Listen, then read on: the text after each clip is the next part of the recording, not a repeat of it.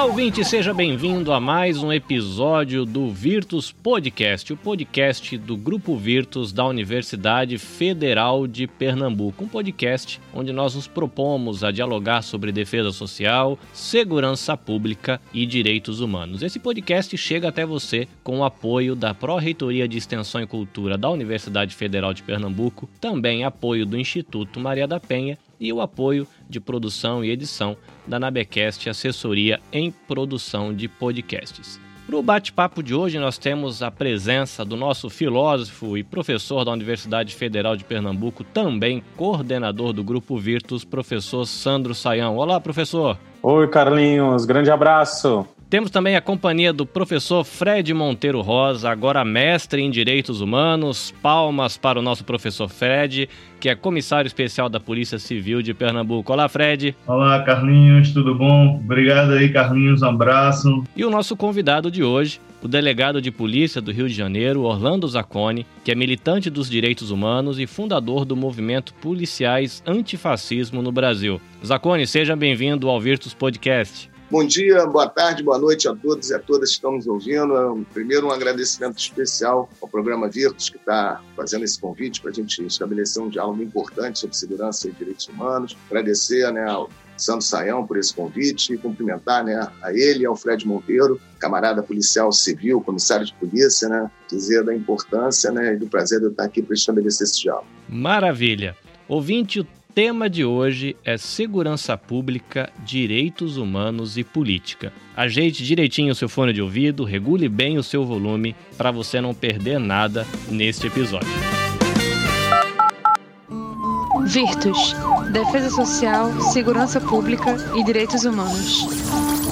Professor Fred, segurança pública e direitos humanos já costuma ser um tema que às vezes é meio áspero. E agora a gente vai tratar com política também. Qual é o clima para tratar desse assunto na polícia, professor Fred? Pois é, né, Carlinhos? A gente que vem aí nessa, nessa jornada de, de desconstrução de, de discurso, né, de que segurança pública e direitos humanos estão de lados opostos, né? Vamos aí é, apimentar essa discussão com, com as questões políticas, né? Vamos ouvir o, o o professor Zacone aí, que é um, um, um, companheiro nosso aí nessa, nessa jornada, e nessa, nesse processo né, de desconstrução, de aproximação ou reaproximação, e a gente quer ouvir o professor Zacone aí com relação à polícia né, e à segurança pública de uma maneira geral.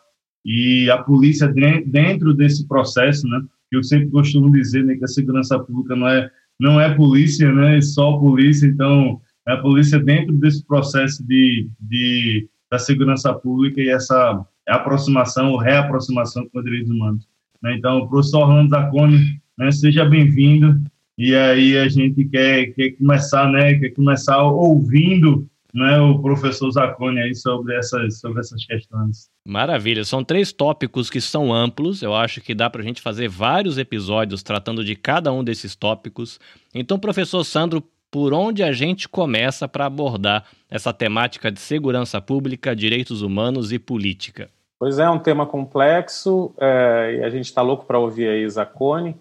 E aí eu já, já vou puxar ele aqui para o nosso debate. Zacone, eu queria te ouvir começar, não sei se a gente pode começar por aí, se tu te sente à vontade por, se a gente pegar esse caminho. Nós temos batido em cima dessa tecla, mas eu acho que a gente é uma tecla que a gente ainda vai ter que voltar muito nela que é essa contradição criada por, na, pelas próprias narrativas existentes entre nós, que colocam de um lado direitos humanos e do outro polícia, como se, se entre elas houvesse uma contradição, ou como se elas estivessem de lados opostos, que os direitos humanos enfraquecesse a polícia, ou que direitos humanos protege o bandido, e que um discurso não é bem-vindo em meio ao outro. Será que esse pode ser o nosso passo inicial, ou o que, que tu pensas aí dentro desse, dessa, desse cenário? Então, Sandro, eu acho importante, né, porque se naturalizou né, hoje né, na sociedade brasileira a ideia de que existe uma incompatibilidade da natureza entre direitos humanos e, e, e políticas de segurança pública. E esse discurso ele foi construído a partir dos anos 90 para atacar uma construção anterior que foi estabelecida por governos populares no Brasil, né, no Rio de Janeiro, em, em, no Rio Grande do Sul, mesmo em Pernambuco, né, com governos populares, né, seu Colares, no Rio Grande do Sul, né, no é, o Rio Brizola, no Rio de Janeiro, né, Miguel Arraes, em Pernambuco, que foram governos pós-ditadura militar que tiveram uma preocupação de construir políticas de segurança vinculadas, garantidoras, digamos assim, de direitos humanos. E, bom, evidentemente que a questão né, dos índices criminais e da violência, como um fenômeno urbano das grandes cidades, elas foram crescendo, evidentemente, né, a partir da própria existência de um modelo econômico né, neoliberal que foi fazendo com que setores da população ficassem completamente excluídos, né, é, como produtores e como consumidores, e, portanto, você teve aí um aumento, sim, de índices criminais, de violência, e isso tudo foi imputado à política de direitos humanos. Esse é o ponto. E principalmente no momento em que o Brasil havia uma disputa política, onde, como sempre, né, a esquerda dividida, né, se disputava né, quem estaria sendo representante né, do campo da esquerda na disputa à presidência e havia uma disputa entre o PT e o PDT né, muito forte e infelizmente setores da esquerda para atacar o governo Brizola, né, que tinha tentado estabelecer né, uma política de segurança pública respeitadora, garantidora de direitos humanos, foi muito atacado na área de segurança, inclusive por setores de esquerda que diziam que ali não havia política de segurança porque não se preocupavam com a questão da repressão. E aí, esse eu acho que é o grande ponto. Né? O discurso de que direitos humanos é incompatível com segurança pública veio através de um discurso que vê a segurança pública sob o viés repressivo, coisa que não era feita por esses governos populares que visavam a prevenção. Né? Naquele momento se discutia uhum. muito, inclusive aqui no Rio de Janeiro, o policiamento comunitário era um grande debate que havia ali no, no início dos anos 80, onde o, o, grande marco era você mudar o paradigma da segurança pública. Aliás, o coronel Carlos Magno Nazaré Cerqueira, que foi o primeiro comandante negro da Polícia Militar, né, do, dos dois governos Brizola, ele tem muitos escritos falando sobre isso, que para que nós possamos é, a partir da segurança pública, garantir direitos humanos, nós temos que mudar o paradigma do que se pensa sobre segurança pública. E esse paradigma ele dizia o seguinte: nós temos que sair do modelo repressivo para um modelo preventivo. E isso foi muito atacado, porque diziam que prevenção não era segurança pública. Aliás, eles falam isso até hoje. Eles dizem, por exemplo, que um delegado de polícia como eu, que está preocupado com a prevenção dos delitos, que eu não sou delegado, eu sou sociólogo, antropólogo. É uma forma, inclusive, de, você, é, de quem construiu esse discurso, né, desqualificar o debate no interior da polícia, está aí o Fred que não me deixa mentir, né, do meu companheiro do, do movimento dos policiais antifascismo. Então, quer dizer, temos que entender isso, né, que houve uma disputa política, isso é importante, nas narrativas sobre segurança pública e, infelizmente, na disputa política dessas narrativas, o nosso campo político foi derrotado. Né? Eu falo o nosso campo político no campo político que pretende uma segurança pública que não viole direitos humanos, que não viole direitos fundamentais, principalmente na nossa população pobre, né? Porque, vamos lá, essa violação de direitos também, ela não é absoluta, ela é relativa, né? A violação de direitos humanos no Brasil acontece né, em determinadas áreas, com determinadas pessoas. Né, ela não é uma violação que se dá a qualquer um. Muito embora, a partir do momento que, que nós né, passamos a admitir a violação em relação a determinados grupos, seja traficante de droga, seja black bloc, isso tudo vai sendo expandido a ponto que, em determinado momento, qualquer um está sob o risco né, de ter os seus direitos violados, e isso a gente viu recentemente, principalmente na questão da Lava Jato, onde um grupo que historicamente não era atingido por violação de direitos e garantias, principalmente processuais e tudo, passou a ser identificado como inimigo, e aí todo mundo quer ser garantista, e todo mundo quer falar em direitos fundamentais, mas, pô, sinceramente, esses direitos fundamentais né, e essas garantias que o direito oferece, elas nunca estiveram no Brasil né, à disposição de muitos setores. E o que mais provocou né, a reação da direita é, no que diz respeito a políticas de segurança pública em governos democráticos e populares, no, principalmente do, do, Rio de Janeiro do Brizola, foi que Essas políticas de segurança visavam garantir direitos fundamentais de moradores de favela. Meu amigo, isso é quase a morte para esses caras. Eles não conseguem admitir que uma política de segurança possa garantir direitos de moradores de comunidades faveladas, de periferia, né? porque eles entendem e divulgam que o crime, a violência está na favela, está na periferia. Eles construíram esse discurso, que é mentiroso. Né? Zacone te interrompendo, mas voltando, acho, para não perder é, é, duas coisas muito importantes que tu fala. Primeiro, parece que nós temos aqui uma, uma ampliação do sentido do que se entende por segurança pública, né? que uhum. segurança pública não se resume ao trabalho da a polícia, então é uma, algo mais amplo. Mas eu queria. Desculpa, que... Sandro, é mais do que isso, porque a repressão ela não é uma função exclusiva policial. E segundo, a polícia não deve trabalhar só na repressão. Né? Então, é, a ideia Perfeito. também de que a polícia pode trabalhar com prevenção, isso também, também foi retirado. Também uma ampliação né? do sentido do que significa o trabalho da polícia, né? Sim. É, isso a gente tem visto junto até ao nosso parceiro Instituto Maria da Penha, quando a gente trabalha com a Patrulha Maria da Penha na, na Polícia Militar, que ela tem um, um, sentido amplo, muito maior do que a própria repressão e que a solução do problema em si. A gente tem uma ideia muito clara, uh, quer dizer, muito clara não, mas a gente tem uma ideia mais ou menos é, nítida da posição da direita em relação ao trabalho da segurança pública. Né? Então, a, a, a direita, ou então a política de direita ou extrema-direita é talvez muito mais transparente na maneira como ela pensa a segurança pública e talvez a gente tenha todo um rol de críticas em relação a isso. Mas tu falavas agora de uma multiplicidade de, de visões da, da, ideia de segurança pública dentro da própria, da, do próprios governos de esquerda. Eu não sei se poderia voltar a isso, porque como a gente tem agora um, a gente está aqui com dois anos de governo, já de um governo alinhado com a direita, né? Uhum. Nós tivemos aí mais de 12 anos um governo de esquerda e essas questões eh, talvez não tenham sido bem trabalhadas, né? Isso se Sim. deve, tu, tu acha que isso se deve a essa, a essa dicotomia ou essa não unicidade de um pensamento sobre segurança pública dentro da própria, dentro da própria esquerda? Sim, um pouco, mas eu acho que tem coisas um pouco é, mais graves. Primeiro que eu acho que, aí eu vou aproveitar, Sandro, que você é filósofo, e vou dar uma filosofada também. eu acho que primeiro vem do entendimento que a esquerda tem, ainda falho, sobre o que representa a segurança pública. Segurança pública nunca foi e nunca será vetor de transformação social. Pelo amor de Deus, vamos entender isso. Quem acreditar que nós podemos fazer transformações sociais pela segurança pública está completamente equivocado. Tem um filósofo italiano, que é o Jorge Agamben, que escreveu um artigo, ao qual eu recomendo a todos, chamado é, Segurança Pública, um risco para a democracia.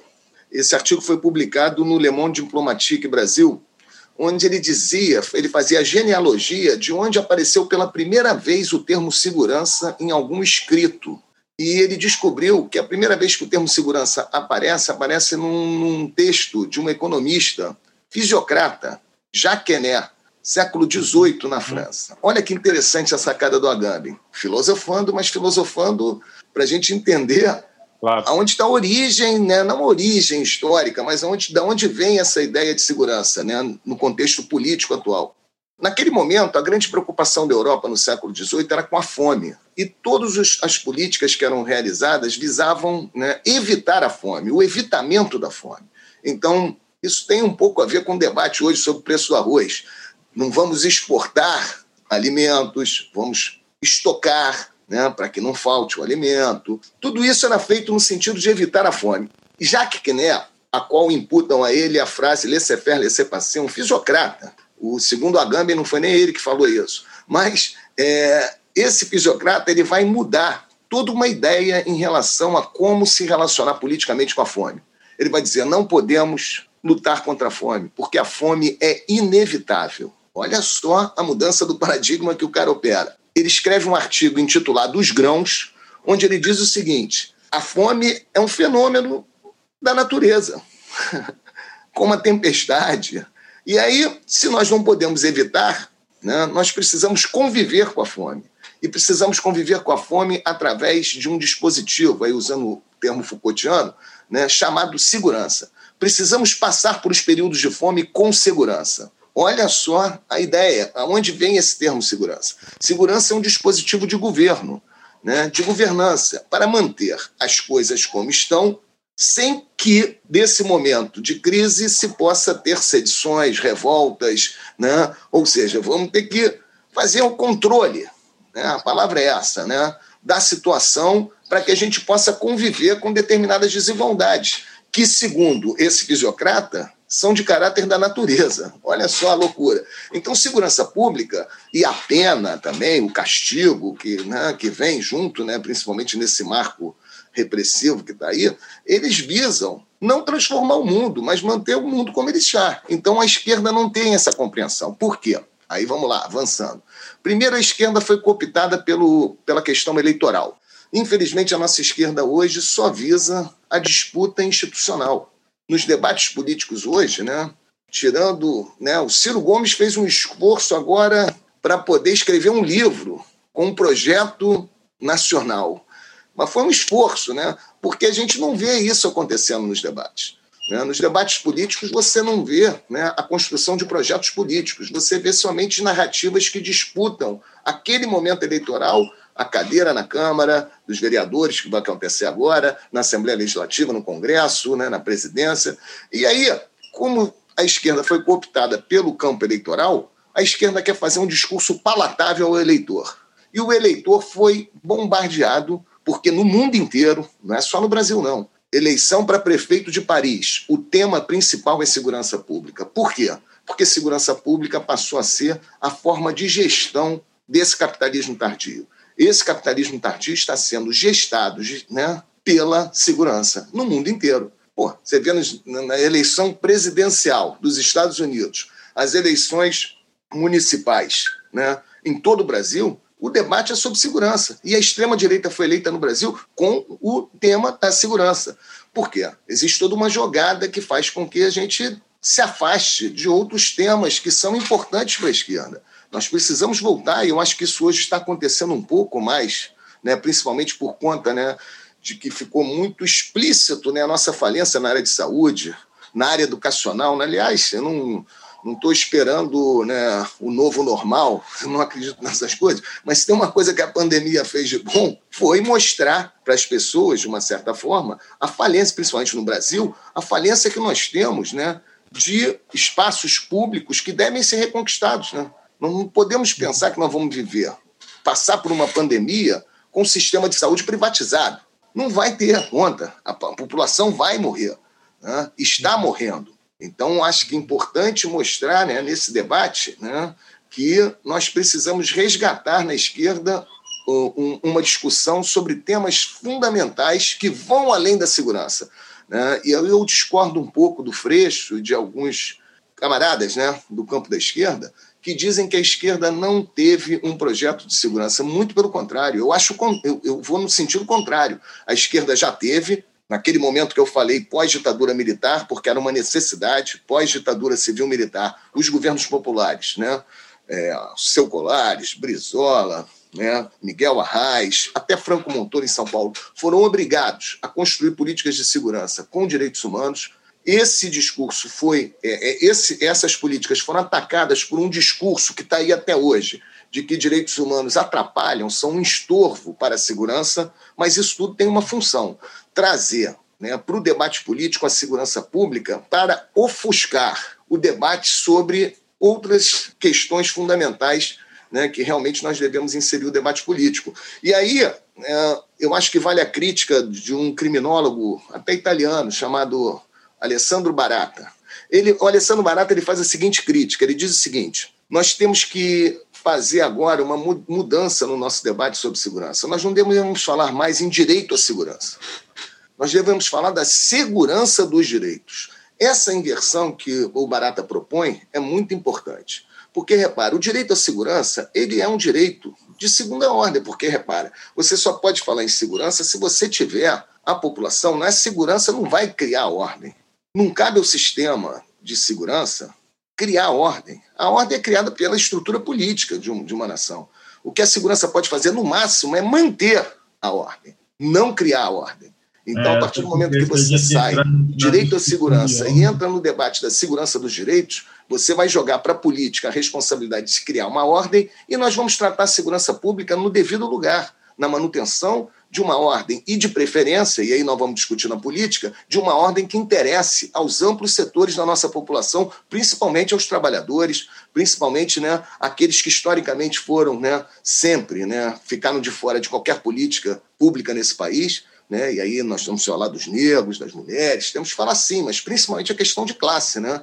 né? Porque nós estamos numa guerra de classes. E isso tem que ser colocado, né, se a gente quiser entender o fenômeno da segurança, porque a segurança pública que hoje está sendo implementada no país, ela tem funções né, de dominação de classe, de estabelecimento de um modelo econômico, e a gente não pode esquecer essas coisas. Né? Não é uma questão técnica. Isso também acho importante, que acho que a esquerda também fala nisso, que ela discute muito a questão da segurança como se fosse algo técnico. Precisamos de um modelo de segurança. Eu lembro ainda nas últimas eleições de 2018, né, eu estava no PSOL, hoje eu já não estou mais no PSOL, estou filiado ao PSB, mas na época a, o, o, comitê né, que organizava a campanha do Bolos me procurava, Zacone, diz aí né, alguma coisa, algum projeto de segurança. Pô, pelo amor de Deus, pô, a esquerda não pode ficar atrás de um projeto de segurança. A esquerda tem que estar atrás de um projeto político. A segurança pública vai ser somente algo para garantir esse projeto. Mas nós não podemos ter a segurança pública como sendo algo que está num, num, num, num local mais importante para o debate da esquerda até porque a gente está botando munição, e aí vale a, a, a metáfora, nós estamos dando munição para o inimigo. É isso.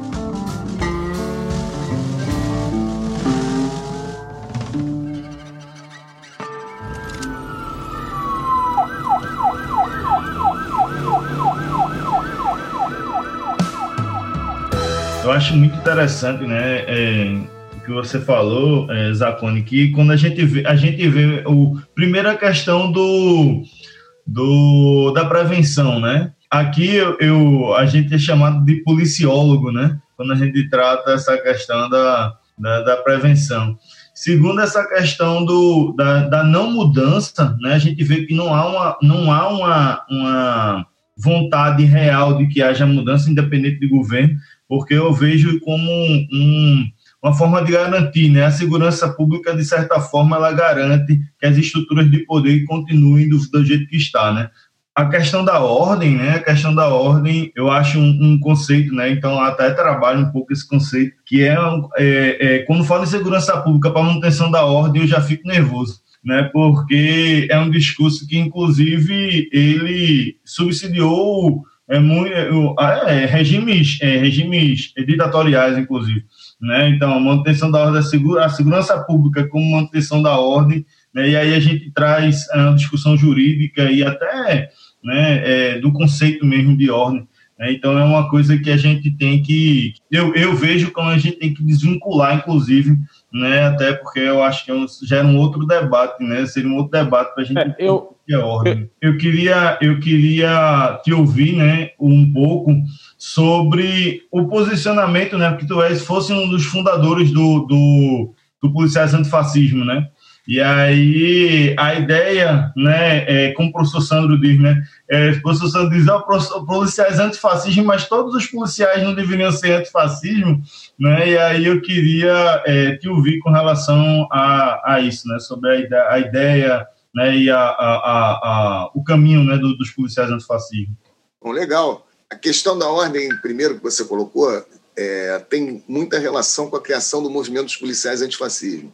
Primeiro, nós temos um, um, lema que virou até uma faixa nossa, que, é, que veio até de um diálogo que eu tive com o Nildo Ourix, da Revolução Brasileira, lá no PSOL, que é o seguinte: ele foi a primeira pessoa que me falou isso. Dentro da ordem, contra a ordem. Pô, acho isso genial. Policiais antifascismo é exatamente isso. É dentro da ordem, contra a ordem. Por quê?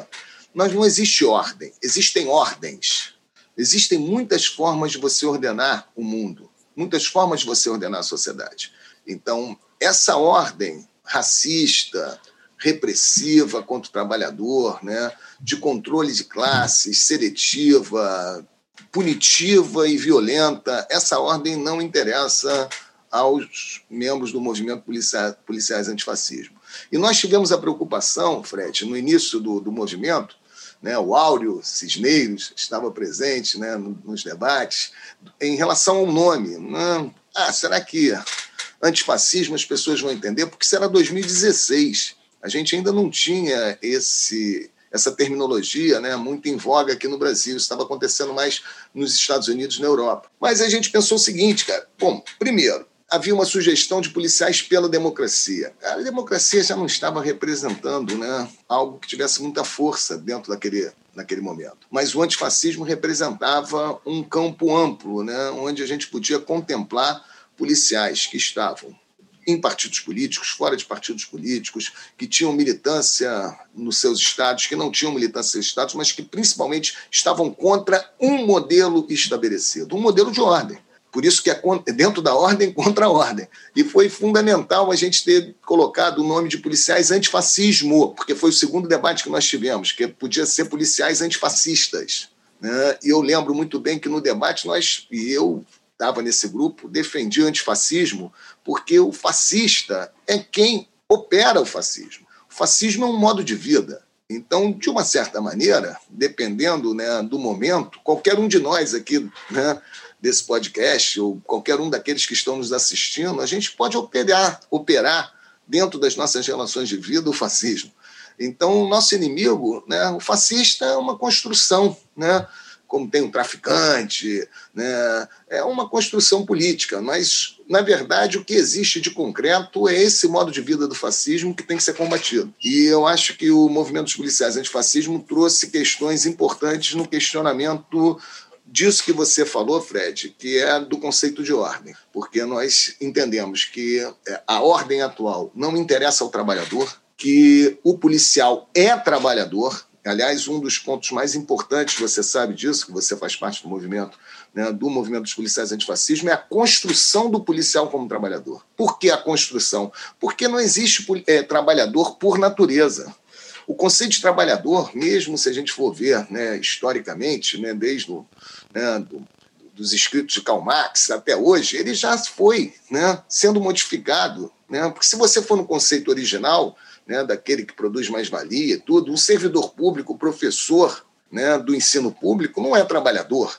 Mas hoje nós sabemos que trabalhador é aquele que não tem né, o, o domínio, do, a posse dos meios de produção. Então, os policiais não têm, eles são trabalhadores, são prestadores de serviço, serviço público, mas se qualificam como trabalhadores. Né, porque isso não é uma questão é, definida pela natureza. Por exemplo, prostituta é trabalhadora? Isso é uma construção que vai ter que ser feita no campo político. Flanelinha, guardador de carro, é trabalhador? Bom, nós temos que construir isso politicamente. Então, hoje, do nosso ponto de vista dos policiais antifascismo, é mais do que necessária a construção do policial como trabalhador. Porque ele, sendo reconhecido como trabalhador, ele vai se reconhecer na luta dos demais trabalhadores. E é importante fazer essa aliança. Então, acho que o movimento ele tem crescido né, nessa visão também de classe, analisando não só a questão para fora das instituições policiais, mas também a luta de classes dentro da instituição policial. Repara, o militarismo, a falta de uma carreira única, nessa divisão absurda que nós temos no Brasil de determinadas castas, como os delegados de polícia. Eu sou delegado de polícia, mas eu estou falando isso saindo dessa posição e olhando o que eles representam.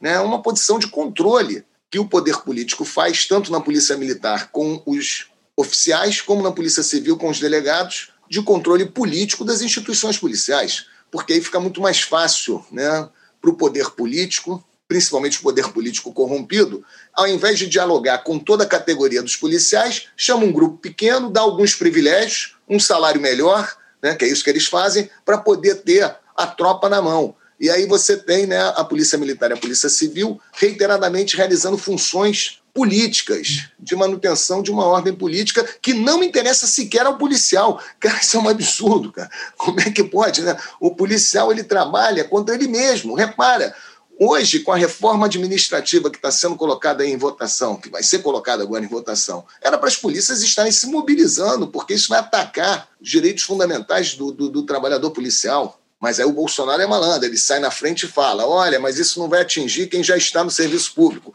Porque a despolitização também, que não é uma característica só dos policiais, mas de, né, da imensa maioria da nossa população, faz com que o raciocínio seja o seguinte: bom, se não vai me atingir, azar de quem vier depois. Pô, meu amigo, nós estamos falando que a segurança pública ela, ela vai continuar, não só para nós, mas para os nossos filhos, né? E a gente tem que ter um sentido de, de, de, de, de pensamento político, comunitário, que a gente possa se identificar né, em lutas que não vão ser lutas que vão ser diretamente relacionadas à nossa existência, mas à existência de todos. Então, precisamos também né, é, discutir como que esse fenômeno, né, principalmente no interior das polícias, ele cresceu muito por conta da militarização. A militarização e o esvaziamento político de qualquer forma de pensamento é, no interior das, da, das instituições policiais. Né? Por quê?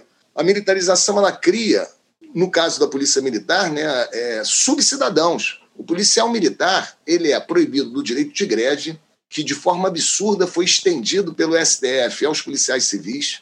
Isso não está na Constituição. A Constituição proíbe o direito dos policiais militares, mas não dos policiais civis.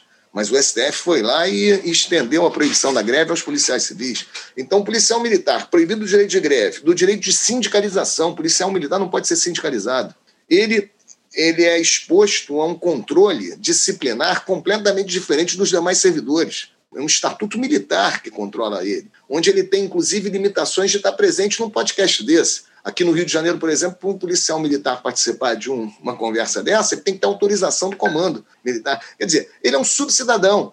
Então, evidentemente que isso tudo é uma estratégia, né? Onde o policial está cada vez mais despido dos seus direitos fundamentais. E como é que você vai esperar que esse trabalhador respeite os direitos fundamentais de outros trabalhadores se ele é o primeiro a ter os seus direitos cerceados? Então é estratégico. Então o debate também sobre a desmilitarização é muito importante, Fred, né, Sandra? Eu queria até ocupar um pouco do espaço nosso aqui do diálogo para falar sobre esse tema, que é muito mal compreendido, inclusive pela esquerda que é, é, muitas vezes a esquerda diz que desmilitarizar é reduzir a violência policial. Não é isso, não. Porque a população passa a entender que desmilitarizar é tirar a arma da polícia, que é o policial que não vai ter mais força de enfrentamento ao crime. Não é nada disso. Né?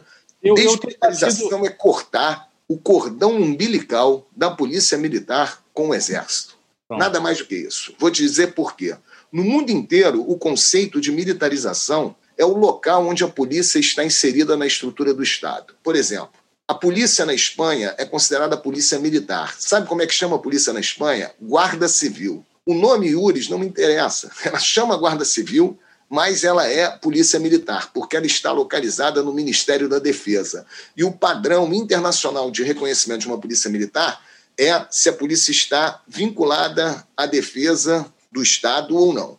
Se ela estiver vinculada ao Ministério da Defesa, ela é militar. Os carabineiros do Chile, eles têm treinamento militar, estética militar, atuam militarmente, mas são polícia civil. Por que, que os carabineiros no Chile são polícia civil? Porque o, o, a polícia dos carabineiros está lá no Chile, localizada no Ministério do Interior. O Brasil é o único país do mundo, o único, que tem uma polícia força auxiliar e de reserva do Exército atuando na segurança pública.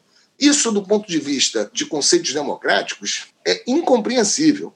Agora, quando teve as manifestações do, é, é, em relação né, às vidas negras importam nos Estados Unidos, o, o, o Trump ameaçou colocar o exército para reprimir as manifestações. Meu amigo, seria um escândalo internacional, tanto que ele não conseguiu. Os próprios militares nos Estados Unidos são contra atuar na área de segurança pública. Mas o que é bom para os Estados Unidos não é bom para fora dos Estados Unidos. E os próprios militares americanos pregam a intervenção militar é, fora do seu território. Ou seja, os militares estadunidenses entendem que dentro do território dos Estados Unidos, os militares não devem atuar, porque ali está o seu próprio povo e o inimigo está fora dali. Né? Agora, quando se trata da América Latina, eles desenvolvem teorias onde, inclusive, porra, a ONU foi responsável né, por levar os militares brasileiros né, para projetos de pacificação, e aí vamos botar essa pacificação entre aspas, né, no Haiti, em Porto Príncipe, onde militares brasileiros foram treinados, treinados para agir na área de segurança, né, enfrentando né, é, os criminosos, digamos assim, né, internos né, em Porto Príncipe, em comunidades periféricas, treinando militares brasileiros para depois virem ao Brasil atuarem militarmente no próprio território nacional. Esse é o nível da militarização que nós temos que discutir em nosso país e nós temos que avaliar né, onde foi que isso começou. Isso começou na Constituição de 88, porque a ditadura militar, evidentemente, trouxe a polícia militar né, e o aparato repressivo policial para as ruas, né, para atuar politicamente, né, mas em 88, infelizmente, nós permitimos que os militares colocassem alguns dispositivos na Constituição que hoje permitem a continuidade dos militares nas relações de poder no Brasil. Isso acho que é fundamental, nós temos que entender isso. A porta de entrada da militarização da política e a porta de entrada da militarização da vida no Brasil, aí eu estou falando de um governo eleito que tem muito mais ministros militares do que qualquer governo da ditadura. Eu estou falando das escolas civis militares que estão sendo implementadas em vários estados brasileiros. Tudo isso veio pela porta de entrada da segurança pública. O que, que aconteceu em 88? Os militares escolheram a área de segurança como sendo o local para se manterem nas relações de poder no país. Então, esse, isso que eu estou falando não é uma crítica aos militares, não é uma crítica às Forças Armadas. Aliás, como diria o professor Nilo Batista, que já foi governador aqui do Rio de Janeiro, nunca precisamos tanto das Forças Armadas em nosso país como hoje. Mas não é para ficar apontando as suas armas contra o seu próprio povo. É para tomar conta do nosso território, é, é, é para evitar né, o saque das nossas riquezas, é para garantir a soberania nacional. Então, nós precisamos de ter forças armadas fortes. Mas esse desvio de função, que infelizmente ele também é histórico no sentido da constituição das próprias Forças Armadas no Brasil, e eu, sinceramente, enquanto a gente não fizer essa ruptura, nós não vamos avançar na desmilitarização, porque desde o Império, desde o Império, que as Forças Armadas se constituíram como forças repressivas para garantir uma ordem interna, uma ordem interna de interesses de grupos dominantes. Quando teve a balaiada, a cabinagem, daquelas revoltas do Império, onde se vislumbrava né, repúblicas que se separariam do Império, imediatamente as Forças Armadas, o Exército, né, não tinha nem Forças Armadas, o Exército foi chamado para né, reprimir essas manifestações. Caxias, que é o patrono do Exército até hoje, né, o pacificador, ele foi com sangue nos olhos para o Maranhão, aliás, na cidade de Caxias. Ele recebeu o nome, o nome dele não é Caxias, recebeu esse nome porque ele foi lá fazer né, a contenção de uma revolta de forma extremamente violenta. Muito, assim, é, o, o cerol foi fininho, né? os balaios caíram aos montes. E aí o que, que fizeram com os bentivis, que eram os liberais, os intelectuais? Anistia, então, existe um paradigma no Brasil do uso das Forças Armadas né, para contenção de qualquer forma de transformação nas relações de poder no Brasil. Isso vem desde o Império, passa na República. Pô, se a gente for ver Canudos, o contestado, pelo amor de Deus, o Exército Brasileiro bombardeou população civil na revolta do contestado. Imagina, aviões do Exército Brasileiro, não tinha nem aeronáutica, jogando né, bombas em população no seu próprio território. Então, se a gente não tiver essa análise né, de que as nossas Forças Armadas e o nosso Exército, infelizmente, se constituíram né, na história do nosso país como forças de garantia de ordem interna e que em 88 eles conseguiram levar isso a nível constitucional. O artigo 142 da Constituição diz o seguinte: cabe às Forças Armadas garantir a ordem inclusive garantir o funcionamento dos poderes constituídos. Cara, sinceramente, é o poste mijando no cachorro. Não são as Forças Armadas que têm que garantir o funcionamento do poder executivo, legislativo e judiciário. É o contrário. Né? São os poderes constituídos que têm que garantir o funcionamento das Forças Armadas. É, eu, Mas... eu creio, Zacone, que, no, que isso Sim. que tu estás falando passa por uma, por uma grande crise de identidade das instituições. Né? Eu acho que se eu, eu como filósofo, o que eu enxergo um pouco é isso, é uma grande crise de identidade. Quer dizer, esses elementos multifacetados que envolvem a área de segurança pública, que no caso tu apontas, né, são múltiplas facetas. Então, claro, obviamente, a gente tem essa essa ideia da segurança pública cooptada por uma ideia para manutenção de uma ordem estabelecida por quem se colocou no centro, e quem se coloca no centro determina o que é a ordem, ou seja, o que é a ordem a partir de si, né? o que é bom para mim, quer dizer, o particular se transforma no universal, o particular, quer dizer, as minhas necessidades particulares se transformam em necessidades universais que devem ser impostas a todos e se utiliza para isso a força. e os elementos do Estado para que isso se dê a se chame isso de ordem e se dê manutenção a isso. Claro, agora, uma coisa que tu apontas que eu acho que é uma coisa muito interessante, que aí entra essa ligação com, a, com os próprios direitos humanos, o direito à segurança, o direito de ser, né? O direito de ter, ser, eh, de, eu tenho o direito a ser, né? Então, as diferentes prerrogativas dos direitos humanos como essa chamada para o direito de ser, né? Quer dizer, eu não posso não ser porque eu tenho uma cor de pele diferente, é, negra, eu não posso não ser porque eu, eu, eu sou mulher, ou não posso não ser porque eu sou LGBT, ou enfim. Então, eu, aí eu queria ver uh, contigo, dentro dessa perspectiva, que eu acho que está muito ligada à proposta do, do, do, uh, dos policiais antifascismo. Aí não, não necessariamente pegando a esse absurdo que para qualquer criança de quinta série parece que que entende que policial tem que ser antifascista sempre, né? E eu acho que tu fez uma análise perfeita. Mas é esse compromisso com a formação dos próprios grupos. Então, a gente tem um dos nossos componentes aqui, que é o Márcio, que, é, que faz parte também da, da, da, Academia de Polícia, de Formação da Polícia Civil, né? E, a, a e, a, e também está ligado ao movimento Policiais Enfaticismo e uma série de, de outras questões, que é, é, é essa complexidade. Eu, eu não sei ainda muito situar, né? Quando que a gente tem que trazer esse debate ou se a gente tem que fazer em múltiplas frentes nós temos trabalhado muito uma necessária mudança de perspectiva na formação do policial, mas ao mesmo tempo temos que trabalhar dentro de um campo político que mude essas identidades dentro dos aspectos de, de, de gestão, né? Então, quer dizer, a, a política gestora do Brasil em relação à segurança pública precisa de uma retomada da identidade do que é a polícia. Não se pode pensar nem a polícia nem a segurança pública como elementos garantidores de uma ordem, de um sistema capitalista que é perverso e que é segregário e que coloca as pessoas em caixinhas e enfim.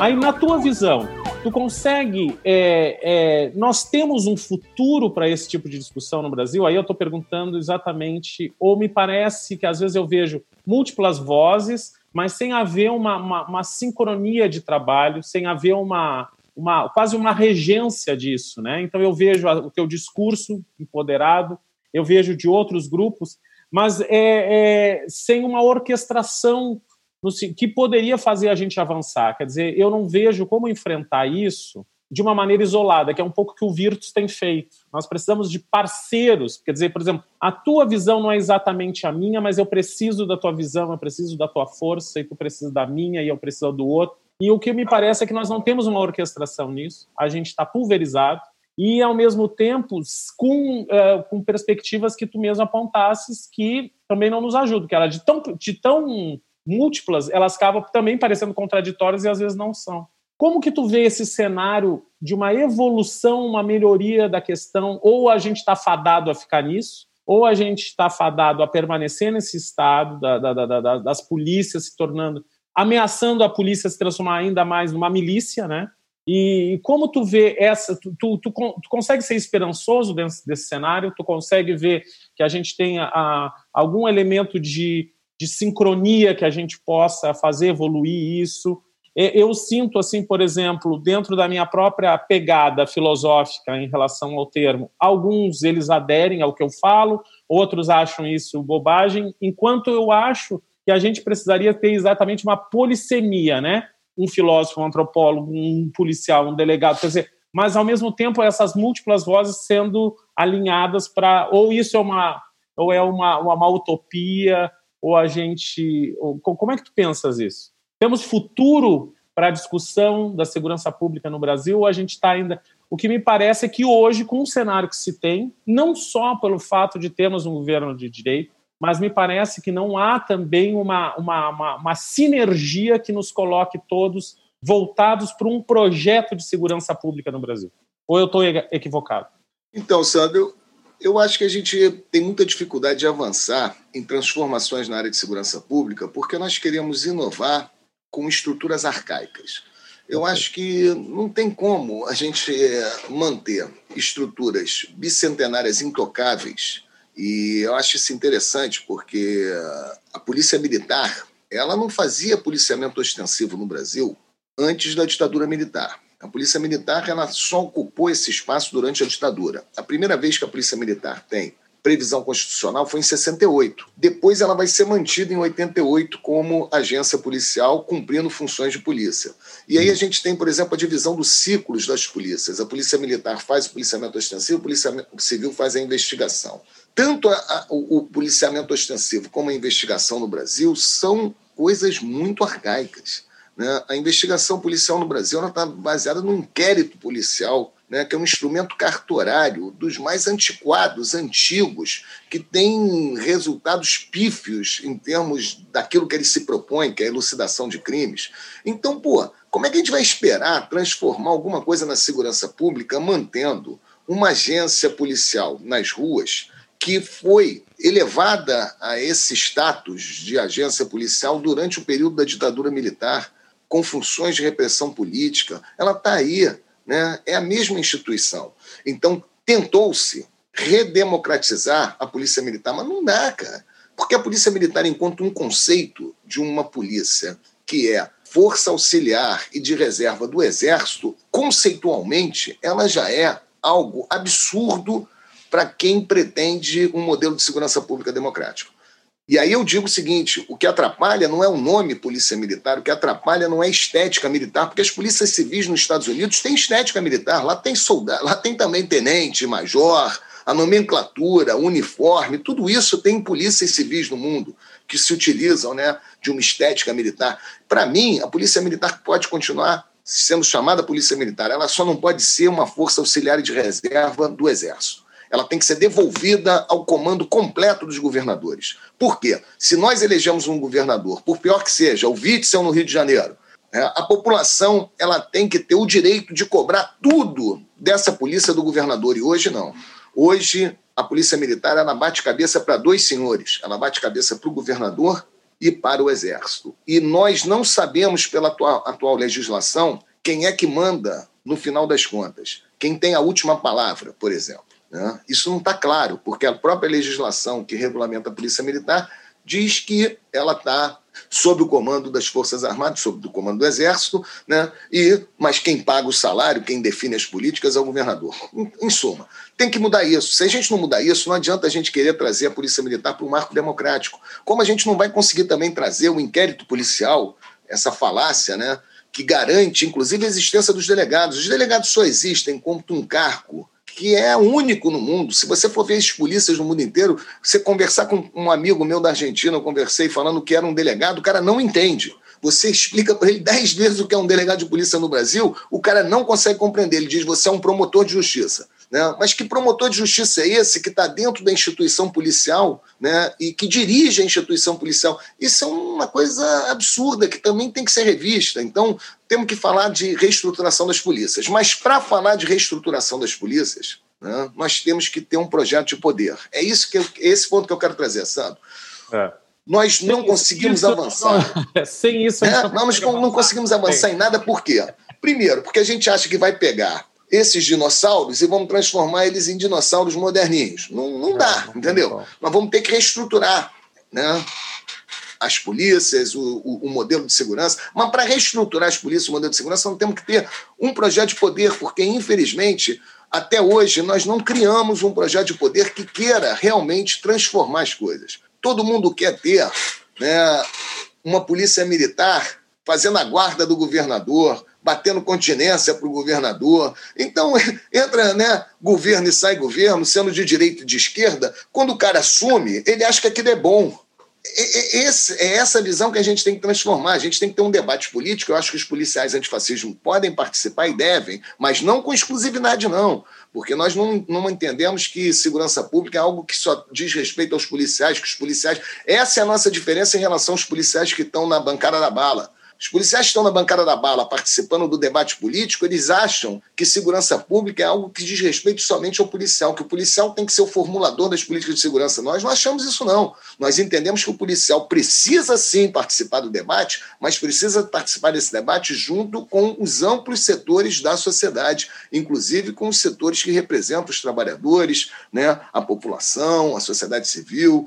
Então, bom, é isso. Acho que primeiro a gente vai ter que agora fazer uma inversão. Nós vamos ter que construir um discurso que seja um projeto de poder e que esse projeto de poder preveja a transformação das estruturas arcaicas da segurança pública para a gente poder fazer algum avanço. Enquanto a gente quiser fazer avanço com essas estruturas que está aí, sem nenhum projeto de poder, é chovendo molhado, né? Aí vem o PP, aí vem delegacia legal aqui no Rio, aí vem um projetinho ali de é, fica muito né? outro projetinho ali, um ao, ao, fica vulnerável ao populismo, né? Fica vulnerável a a necessidade de manutenção do próprio poder, Sim. a máquina, né? Então, não, não, não puxando a brasa de sardinha para o lado das universidades, nós temos que abraçar essa, essa temática. Né? Eu, eu vejo isso como. Porque a, as universidades não deixam, embora sejam campos da política, embora sejam campos de. Né? mas ela, elas têm ainda uma autonomia que possa nos fazer amadurecer essa discussão de um modo e, a, e apoiar aqueles que estão diretamente envolvidos com essa fermentando. A gente pode ajudar fermentando. Eu acho que tem um aspecto de denúncia é, a, a, filosofia, às vezes, por exemplo, a filosofia ou as diferentes áreas do conhecimento funcionam também como denúncia, quer dizer, exclamando esses elementos que estão implícitos nesse próprio modus operandi da segurança pública das forças e das forças policiais, por exemplo, no Brasil, que tu denuncias é, muito claramente, quer dizer, quando tu colocas essa questão ligada à própria Haiti e toda essa esses elementos que estão se, se movimentando exatamente por conta de, um, de uma ideia pré-concebida, então, eu acho que aí a gente precisa ter uh, aquelas pessoas que têm um olhar, que olham para isso, enxergam e isso e tornam isso denúncia. E temos que também aquelas que especulam sobre novas possibilidades de ser, para por que que se existe a necessidade da segurança pública e se existe a necessidade da polícia, que tipo de polícia, que tipo de contorno a gente vai ter, né? Que tipo de desenhos a gente vai ter. Eu acho que a, a, a gente tem que fazer esse, esse processo ao mesmo tempo um processo de porque senão a gente fica para aqui na denúncia, mas também não, não se coloca nada no lugar. Aos poucos a gente tem que ir colocando algo no lugar. Se tem que ter uma, uma luz, uma luz que possa nos, uma luz no fim do túnel que possa nos direcionar, até para a gente poder se caminhar para ela.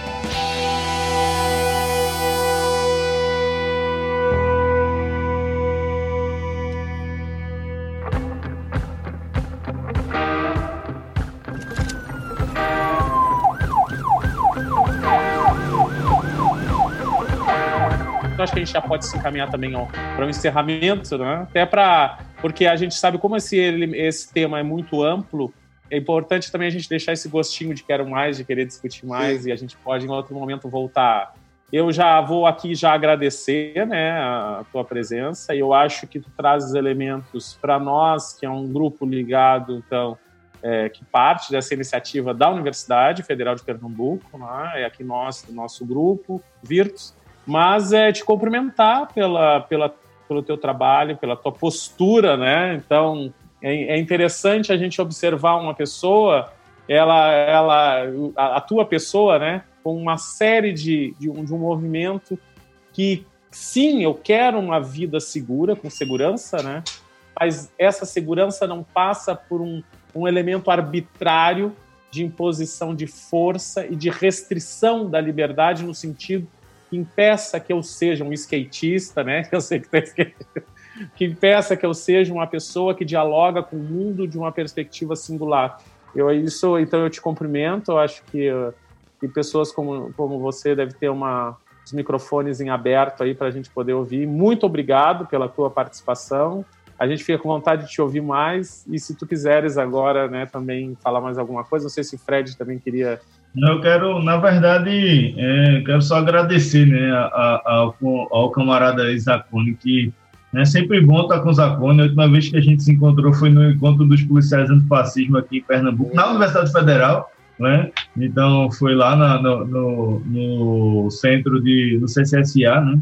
lotou um auditório e é sempre bom estar com, estar com o Zacone. Zacone, obrigado. Né? E os Virtus estão de portas abertas, né? Né, para você e, e para colaborar para aquilo que a gente puder. Obrigado. Ah, eu que agradeço a vocês todos aí, que inclusive também aqueles que nos, estão nos acompanhando aí nesse diálogo, dizer que é um prazer e um orgulho muito grande caminhar aí ao lado do Fred Monteiro, os policiais antifascismo de Pernambuco, né, mandar um abraço a todos aí, o Rafael, né, o Áureo, a turma toda aí do, dos policiais antifascismo do Estado, e dizer que eu estou aí é, disposto a manter esse diálogo e se tiver que retornar aqui para a gente continuar né, nesse debate vai ser uma honra. Tá? E só para finalizar, Sandro, eu também acredito que a gente não pode ficar esperando uma transformação maior para operar pequenas mudanças que são necessárias e que podem, evidentemente, né, é, evitar mais sangue, mais sofrimento, né, mais violência, mas a gente não pode achar que essas pequenas mudanças vão conseguir é, concretizar né, a colocação da segurança pública no Brasil no marco democrático. É, Para isso, nós vamos precisar de, de, mudanças mais profundas né, e estamos é, juntos nesse diálogo. Obrigado aí. Zacone, um grande abraço, muito obrigado e que nós venhamos a, a ter novos canais aí de debate. Eu acho que o nosso ouvinte hoje foi, foi agraciado aí com um papo de alto nível. Muito obrigado e sucesso. A vocês. Grande aí. abraço. Um abraço. Professores, é por isso que eu acho o podcast um negócio muito legal. É uma janela para um mundo novo, né? Você participa de uma gravação como essa, é sentar, pegar um suquinho, um chá ou um café e aprender. Não esgota assunto nenhum, mas abre uma janela para um mundo completamente novo. Dá vontade de ler um monte de coisa, assistir um monte de documentário, de descobrir um monte de coisa, ver um monte de aula, fazer um monte de curso. Isso é bom demais. Ouvinte, espero que você tenha gostado. Antes da gente terminar, eu quero lembrar você de que o Virtus Podcast está disponível no Spotify, Deezer, Apple Podcasts, Google Podcasts e agora também disponível no catálogo da Amazon Music. Se você quiser conhecer a equipe e as atividades desenvolvidas pelo Grupo Virtus, meu convite para você, visite www.fpe.br/virtus e você também pode acompanhar o Grupo Virtus nas redes sociais. Procura por Grupo de Pesquisa Virtus no Facebook e Grupo de Pesquisa Virtus no Instagram. Lembrando que o Virtus Podcast é uma realização do Grupo Virtus da Universidade Federal de Pernambuco, tem o apoio da Pró-Reitoria de Extensão e Cultura da Universidade Federal de Pernambuco, apoio do Instituto Maria da Penha e o apoio da Nabecast Assessoria em Produção de Podcasts. A direção é de Sandro Saião, o apoio de produção de Luiz Soares, a edição é de Bruno Silva e Carlinhos Vilaronga. A arte da capa e as redes sociais ficam aos cuidados de Isabel Xará, e na França. O podcast é publicado pela Nabe Podcast Network. E se você quiser conhecer os outros podcasts ligados à nossa rede, fica o convite para você visitar www.nabecast.jp ou buscar nabecast.jp nas redes sociais. Espero que você tenha gostado desse episódio tanto quanto eu. Esperamos você no próximo episódio. Professores, muito obrigado pela oportunidade e até a próxima. Sayonara.